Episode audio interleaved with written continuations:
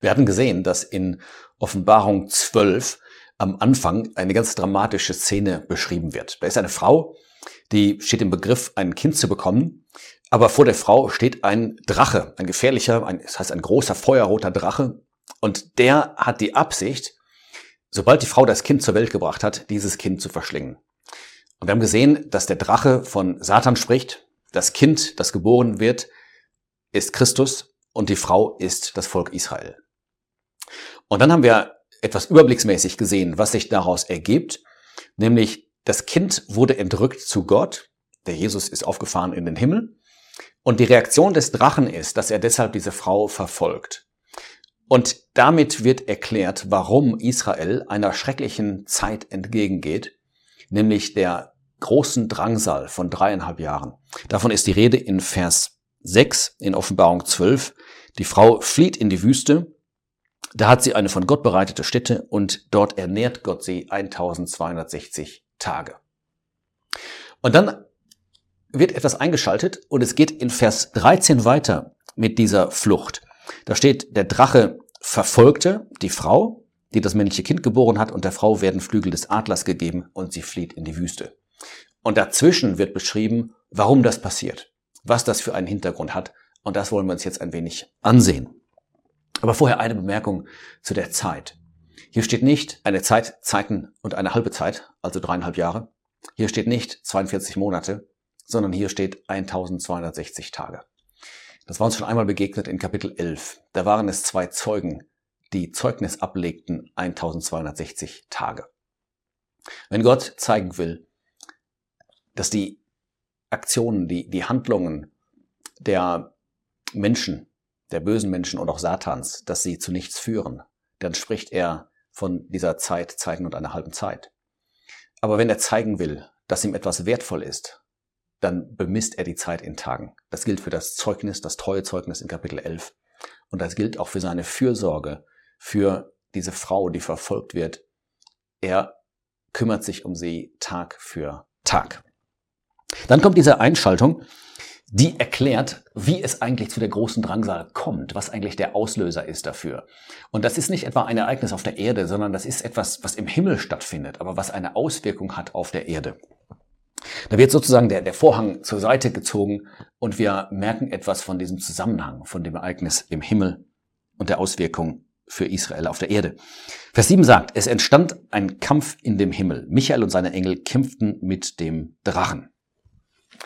Michael ist der Erzengel, so wird er genannt im Judasbrief Vers 9. Michael aber der Erzengel und so weiter.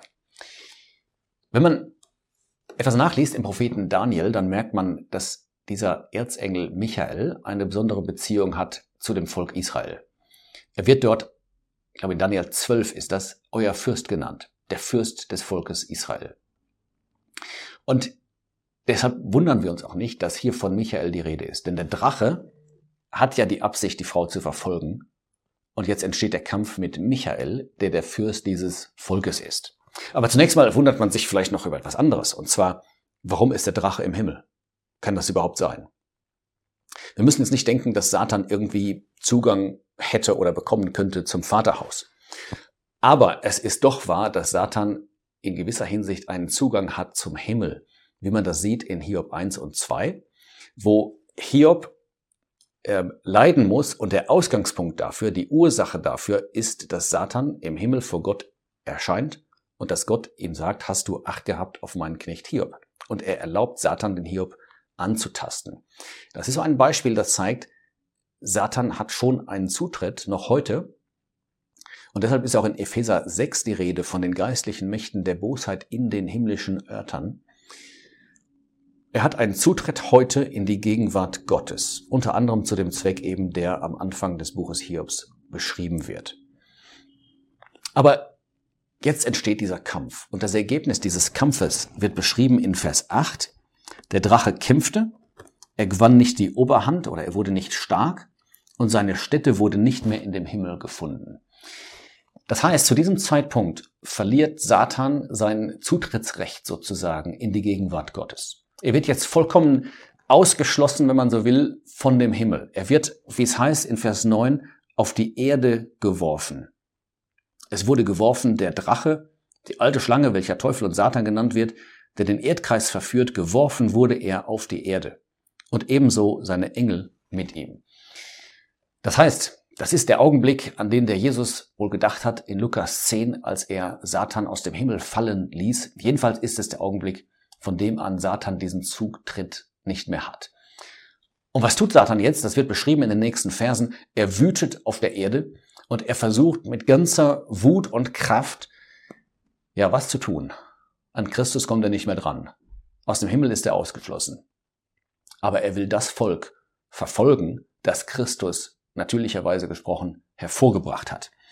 Und das liest man jetzt hier. Aber vorher noch kurz zu dem Charakter Satans. Ich hatte letztes Mal schon über diese vier Namen gesprochen, aber es kommt noch etwas dazu hier.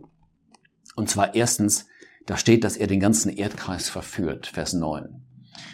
Das ist eine Tätigkeit Satans, er verführt. Das heißt, er stellt den Menschen etwas vor.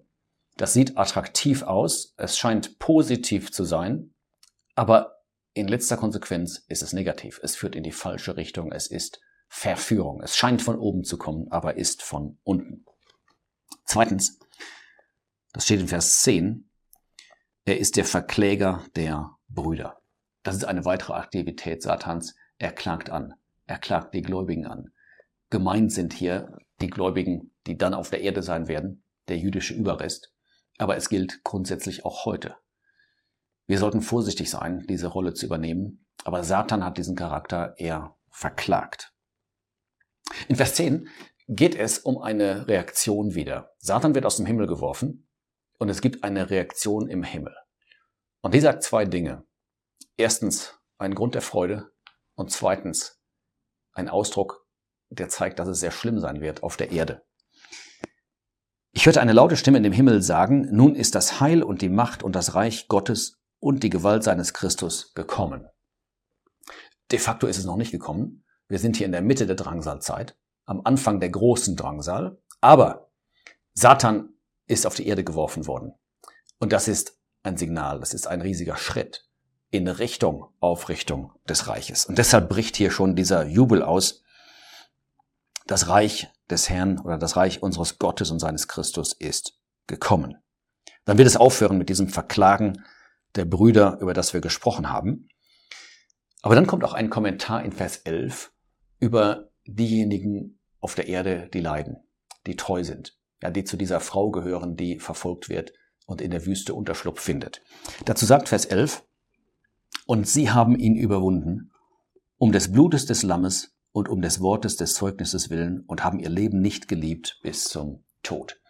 Es geht hier um treue Gläubige, die Zeugnis ablegen für Gott und die in einer Beziehung stehen zu dem Herrn Jesus. Sie kennen etwas von dem Blut des Lammes, es sind Erlöste.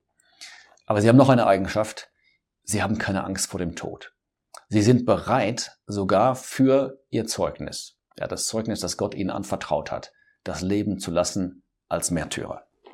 Und Gott sieht das und Gott erkennt das an. Und dann sagt Vers 12, darum seid fröhlich ihr Himmel und die ihr in ihnen wohnt, aber wehe der Erde und dem Meer. Das sind die zwei Aspekte jetzt. Satan ist nicht mehr im Himmel, seid fröhlich im Himmel, das Reich kommt bald. Aber auf der anderen Seite, es bricht jetzt eine schreckliche Zeit an auf der Erde. Der Jesus hatte auch davon gesprochen. In Matthäus 24, da sagt er, das wird die große Drangsal sein, eine Zeit, die schlimmer ist, als es je auf der Erde gewesen war oder sein wird. Der Grund wird angegeben auch in Vers 12, der Teufel ist zu euch hinabgekommen und hat große Wut, da er weiß, dass er wenig Zeit hat. Manchmal zitieren Christen diesen Vers und sie sagen, ja, Satan wirkt, er setzt alle Kraft ein heute, weil er weiß, dass er wenig Zeit hat. Kann man auch sagen als eine Anwendung, aber eigentlich geht es konkret nicht um unsere Zeit hier, sondern die Zeit der großen Drangsal. Dann hat Satan wirklich wenig Zeit, dreieinhalb Jahre. Er weiß, sie ist begrenzt und er setzt seine ganze Energie da rein, jetzt das Volk Israel, den gläubigen Teil dieses Volkes, zu verfolgen. Und das ist der Hintergrund, der jetzt erklärt, was ab Vers 13 weiter beschrieben wird. Der Drache sah, dass er auf die Erde geworfen war. Er verfolgte die Frau, die das männliche Kind geboren hatte. Das ist nochmal der Grund, weil Christus aus diesem Volk kommt. Aber dann sagt Vers 14, ja, Gott ist auch noch da. Gott lässt das nicht zu, dass Satan dieses Volk einfach zerstört und auslöscht. Vers 14 sagt, und der Frau wurden zwei Flügel des großen Adlers gegeben. Das heißt, sie kann fliehen und zwar mit hoher Geschwindigkeit, davon sprechen diese Flügel des großen Adlers. Damit sie in die Wüste fliege, an ihre Stätte, wo sie ernährt wird. Gott wird dafür sorgen, dass die verfolgten Juden einen Unterschlupf finden werden. Und davon lesen wir auch mehrfach im Alten Testament. Ich gebe mal zwei Stellen an. Die eine ist im Propheten Jesaja. Und da lernen wir sogar, wohin sie fliehen werden, wo diese Stätte sein wird. Jesaja 16, Vers 4. Lass meine Vertriebenen bei dir weilen, Moab, sei ein Schutz vor dem Verwüster. Das heißt, sie werden von Israel aus, von Jerusalem aus nach Osten fliehen, ähm, praktisch dahin, wo heute Jordanien liegt, und da werden sie Unterschlupf finden. Ich denke, das ist auch der Grund, warum Gott in Psalm 60 eine interessante Sache sagt über Moab, nämlich Psalm 60, Vers 10, Moab ist mein Waschbecken. Das ist tatsächlich der Ort, wohin die Juden dann fliehen werden und wo sie gereinigt werden. Wie es auch steht in Hosea 2, in der Wüste wird Gott zu ihrem Herzen reden und dann werden sie umkehren und ihn annehmen. Aber zurück zu Offenbarung 12, Vers 13, 14. Sie hat eine Stätte, zu der sie fliehen kann und da wird sie ernährt. Und jetzt heißt es eine Zeit und Zeiten und eine halbe Zeit fern von dem Angesicht der Schlange. Ich denke, jetzt steht die Wut und die Absicht Satans im Vordergrund. Und jetzt wird nicht in Tagen gezählt, sondern in Jahren. Dreieinhalb Jahre und dann ist diese Zeit vorbei. Jetzt kommt noch ein Versuch Satans, dennoch, Vers 15. Die Schlange warf aus ihrem Mund Wasser wie ein Strom hinter der Frau her, um sie mit dem Strom fortzureißen. Das ist natürlich eine bildliche Beschreibung, es geht nicht buchstäblich um Wasser, aber Satan initiiert hier eine Verfolgung, um dadurch das Volk doch noch zu zerstören. Aber da greift Gott ein. Vers 16 sagt, die Erde half der Frau, sie tat ihren Mund auf und sie verschlang den Strom, den der Drache aus seinem Mund warf. Wie auch immer das genau geschehen wird, jedenfalls wird Gott dafür sorgen, dass auch wenn Satan alles einsetzt und noch diesen, diese Wasserflut hinter dem Überrest herschickt, Gott wird dafür sorgen, dass da nichts draus wird, dass dieses Wasser sozusagen in der Erde versickert. Man sagt Vers 17, und der Drache wurde zornig über die Frau und ging hin, Krieg zu führen mit den übrigen ihrer Nachkommenschaft. Ich denke, das sind jetzt diejenigen der treuen Juden, die nicht fliehen werden. Wir wissen, dass einige in Jerusalem bleiben werden und dort sehr, sehr stark bedrängt sein werden. Satan hat es auf sie alle abgesehen, aber Gott wird dafür sorgen, dass sie beschützt werden. Es ist noch sehr schön, wie sie beschrieben werden hier, diese Treuen, die die Gebote Gottes halten und das Zeugnis Jesu haben. Sehr schöne Kennzeichen. Übrigens auch für uns heute, wenn wir Gott gegenüber gehorsam sind und wenn wir ein Zeugnis haben von Jesus Christus. Der nächste Vers, Vers 18, leitet wieder über zum nächsten Teil, zum Kapitel 13, wo es dann um zwei neue Akteure geht, den römischen Diktator und den Antichristen, beschrieben als zwei Tiere. Da werden also weitere Details berichtet über die Akteure und über die Handlungen in dieser großen Drangsal. Aber Offenbarung 12 gibt uns den Hintergrund. Der Drache hat es abgesehen auf Israel, besonders auf die Treuen in Israel.